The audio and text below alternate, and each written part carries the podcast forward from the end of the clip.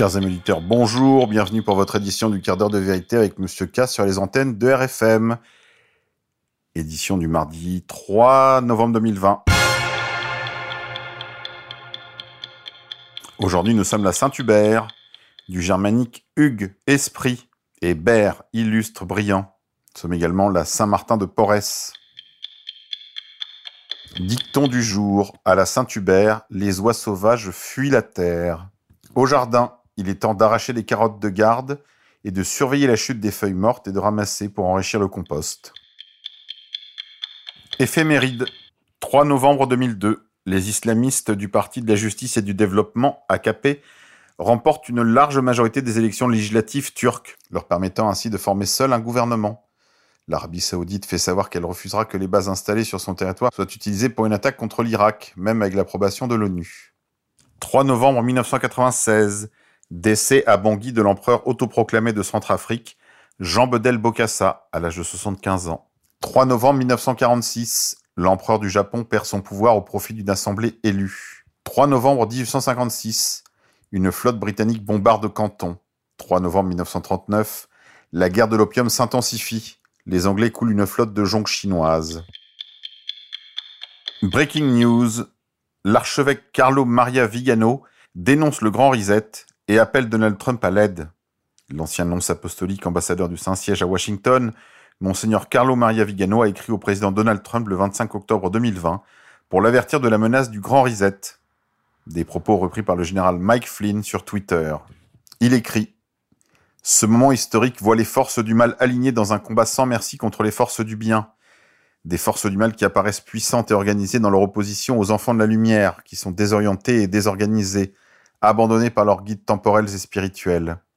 C'est au quotidien que nous ressentons les attaques multiples de ceux qui veulent détruire les bases mêmes de la société, la famille naturelle, le respect de la vie humaine, l'amour de la patrie, la liberté de l'éducation et des affaires, nous voyons les responsables des nations et les guides religieux se diriger servilement vers le suicide de la civilisation occidentale et de son âme chrétienne, tandis que les droits fondamentaux des citoyens et des fidèles sont bafoués au nom de l'urgence sanitaire, qui s'avère de plus en plus complètement instrumentalisée dans le but d'ériger une tyrannie inhumaine et désincarnée. Le plan global, appelé le Grand Reset, la grande réinitialisation est en cours. À son origine se trouve une élite mondialiste qui veut soumettre l'humanité dans son ensemble, en imposant des mesures coercitives destinées à limiter de façon draconienne les libertés individuelles et celles des populations toutes entières. Dans plusieurs pays, ce plan a déjà été approuvé et financé. Dans d'autres, il se trouve encore à un stade précoce. Derrière les leaders mondiaux, qui sont les complices et les exécutants de ce projet infernal, on trouve des personnages sans scrupules qui financent le Forum économique mondial et le Event 201 et qui encouragent ces plans. Le but du Grand Reset est l'installation d'une dictature sanitaire visant à imposer des mesures liberticides qui se cachent derrière des promesses alléchantes faisant miroiter un revenu universel et l'annulation de l'endettement personnel. Le prix à payer pour ces concessions faites par le Fonds monétaire international sera de renoncer à toute propriété privée et d'adhérer à un programme de vaccination contre le Covid-19 et le Covid-21 promu par Bill Gates en collaboration avec les groupes pharmaceutiques les plus importants. Au-delà des intérêts économiques énormes qui sous-tendent les intentions des promoteurs de ce grand reset, la vaccination obligatoire sera accompagnée de l'obligation d'un passeport sanitaire et d'une identité numérique, d'où découlera le traçage des contacts de la population du monde entier. Ceux qui n'accepteront pas ces mesures seront confinés dans des camps de détention ou assignés à résidence chez eux, et tous leurs avoirs seront confisqués. Dans l'écriture sainte, saint Paul nous parle de celui qui s'érige contre la manifestation du mystère de l'iniquité, le catéchone, 2 Thessaloniciens 2, 6, 7. Dans le domaine religieux, cet obstacle qui se dresse devant le mal est l'Église, et en particulier la papauté dans le domaine politique, ce sont ceux qui empêchent l'avènement du nouvel ordre mondial. Comme il est clair désormais, celui qui occupe la chair de pierre a dès le début trahi sa charge en défendant et en promouvant une idéologie mondialiste, donnant son soutien au programme d'une Deep Church, une église profonde qu'il a choisie parmi les siens. Monsieur le Président, vous avez dit clairement que vous voulez défendre la nation, One Nation Under God, une nation sous Dieu, les libertés fondamentales et les valeurs inaliénables qui sont aujourd'hui bafouées et foulées aux pieds. Il vous revient, cher président, d'être celui qui s'érige contre le deep state, l'état profond, contre l'assaut final lancé par les enfants des ténèbres. On ne saurait être plus clair. Couillonavirus. Docteur Louis Fouché. L'idéologie néolibérale mondialisée consiste à détruire l'hôpital public. Le docteur Fouché, anesthésiste et réanimateur à Marseille, remet les choses en place en proposant un discours sensé, précis, de l'intérieur d'un service de réanimation. Je vous conseille son long entretien avec les coulisses de Réa à Marseille. Retrouvez ça sur le site d'égalité et réconciliation. Je vous conseille aussi de suivre le docteur Louis Fouché sur les réseaux sociaux, aussi bien ses publications sur YouTube que probablement ses posts sur Twitter. N'y étant pas revenu encore, je suis moi aussi censuré, euh, je ne peux pas vous le garantir euh, fermement. Mais suivez ce qu'il dit, c'est très intéressant. Il a fait également une petite vidéo sur l'emploi de l'hypnose dans les médias et en politique, d'après son expérience de réanimateur, puisqu'en réanimation, on utilise également l'hypnose. Clash des civilisations, mais pas trop. Emmanuel Macron recule sur les antennes d'Al Jazeera. Il rétropédale sur Charlie. Face à la fronde anti-française et anti-Macron qui se développe dans le monde musulman, le président français, sommé de se justifier, a donné une interview d'explication aux médias en langue arabe Al Jazeera. Il y a rétropédalé sur l'association entre le gouvernement et Charlie. Cette interview suscite le commentaire suivant de Georges Malbruno, grand reporter au Figaro et correspondant des services secrets français, Détaillant les fondements du modèle républicain, il cite aussi la liberté de la presse, soulignant que les caricatures n'ont pas été publiées à l'initiative du gouvernement, mais par des journaux libres et indépendants, affirme-t-il sur la chaîne qatarienne Al Jazeera. Ce rétropédalage a évidemment meurtri le national-sionisme, à commencer par Damien Rieu sur Twitter, qui n'a pu que s'en émouvoir. Couillonavirus encore. Castex annonce la fermeture des rayons non essentiels des grandes surfaces dès aujourd'hui. Invité dimanche soir 1er novembre du journal de 20h de TF1, Jean Castex a annoncé avoir ajouté au décret sur le confinement une disposition supplémentaire, à savoir que les grandes surfaces vont devoir fermer leurs rayons de produits non essentiels à partir de mardi prochain, c'est-à-dire aujourd'hui. Une mesure en réponse à la polémique qui montait sur la fermeture des petits commerces pendant le confinement. Jean Castex s'était entretenu en visioconférence avec les fédérations professionnelles ainsi que les associations de commerçants de proximité. La Fédération de la grande distribution avait d'ores et déjà fait part de sa totale incompréhension et de son opposition à une fermeture de ces rayons non alimentaires envisagés par le gouvernement pour apaiser les petits commerçants. Au nom de l'équité et de la sécurité sanitaire, le gouvernement a donc décidé de fermer les rayons non essentiels des grandes surfaces, de la culture aux jouets, en passant par l'électroménager plutôt que d'autoriser les petits commerces à rouvrir comme le demandaient les entrepreneurs et les élus. Au début de l'entretien, Jean Castex a fait savoir qu'il ne reviendrait pas sur les mesures annoncées, en particulier sur la fermeture de commerces non essentiels. C'est certainement pas le moment de revenir sur les mesures annoncées. C'est beaucoup trop tôt, a estimé le chef du gouvernement de fait, qui a exhorté tous et toutes, au-delà des commerçants, à être extrêmement vigilants et à respecter ce confinement. Il en va de la survie de l'économie, il en va de notre santé collective.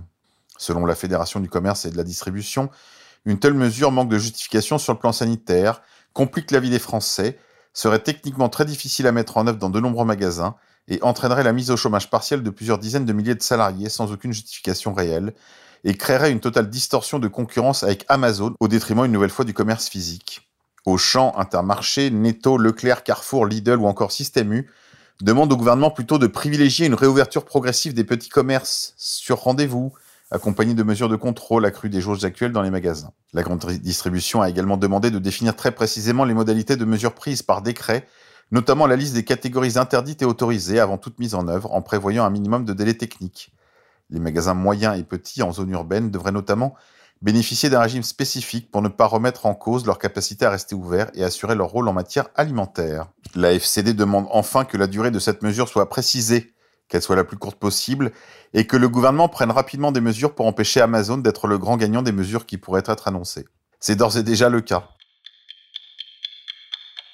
International, élections américaines, le nombre de démocrates et d'indépendants qui sont présents au rassemblement pro-Trump est absolument hallucinante et suscite une terrible panique dans les rangs de la gauche.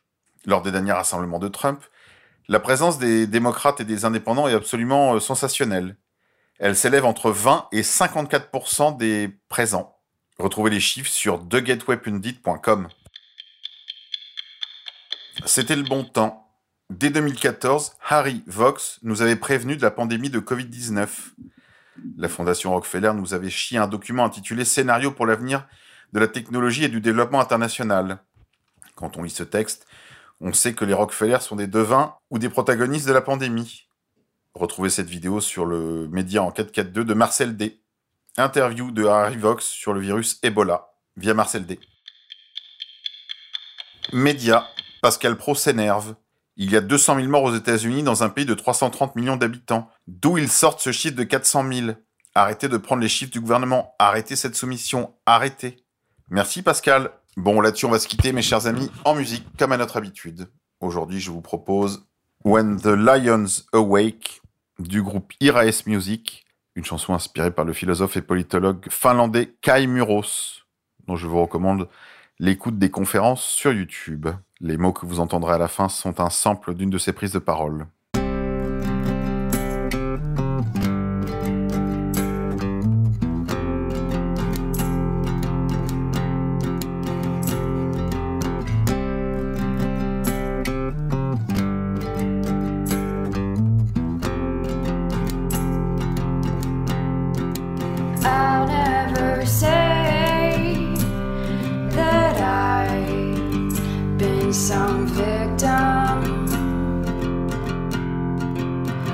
there.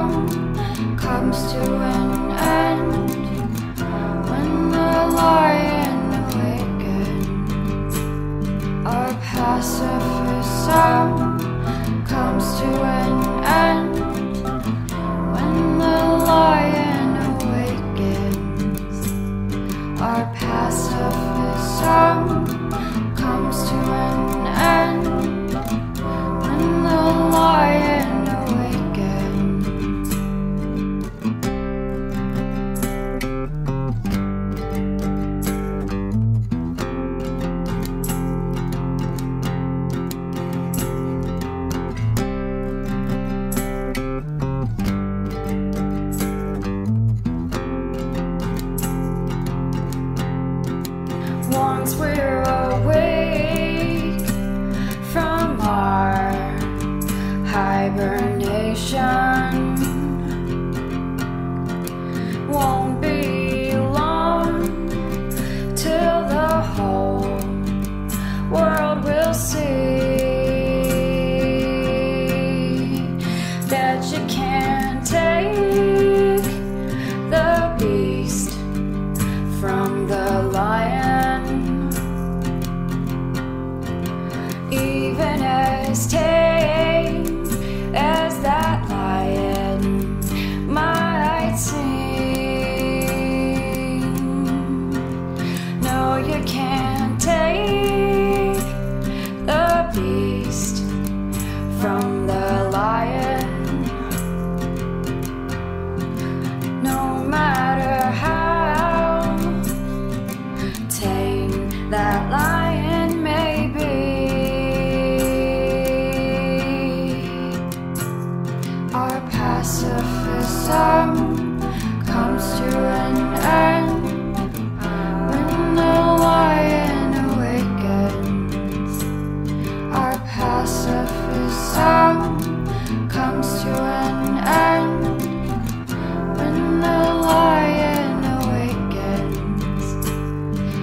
Pacific sun comes to an end when the lion awakens.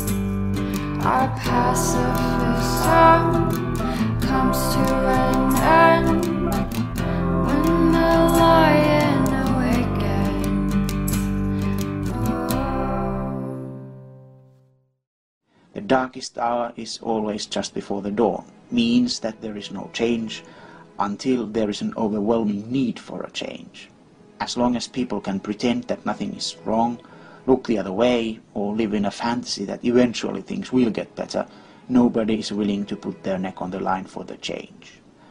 As long as people feel that they still have more to lose than if they take the risk and start fighting for the change, people rather remain passive.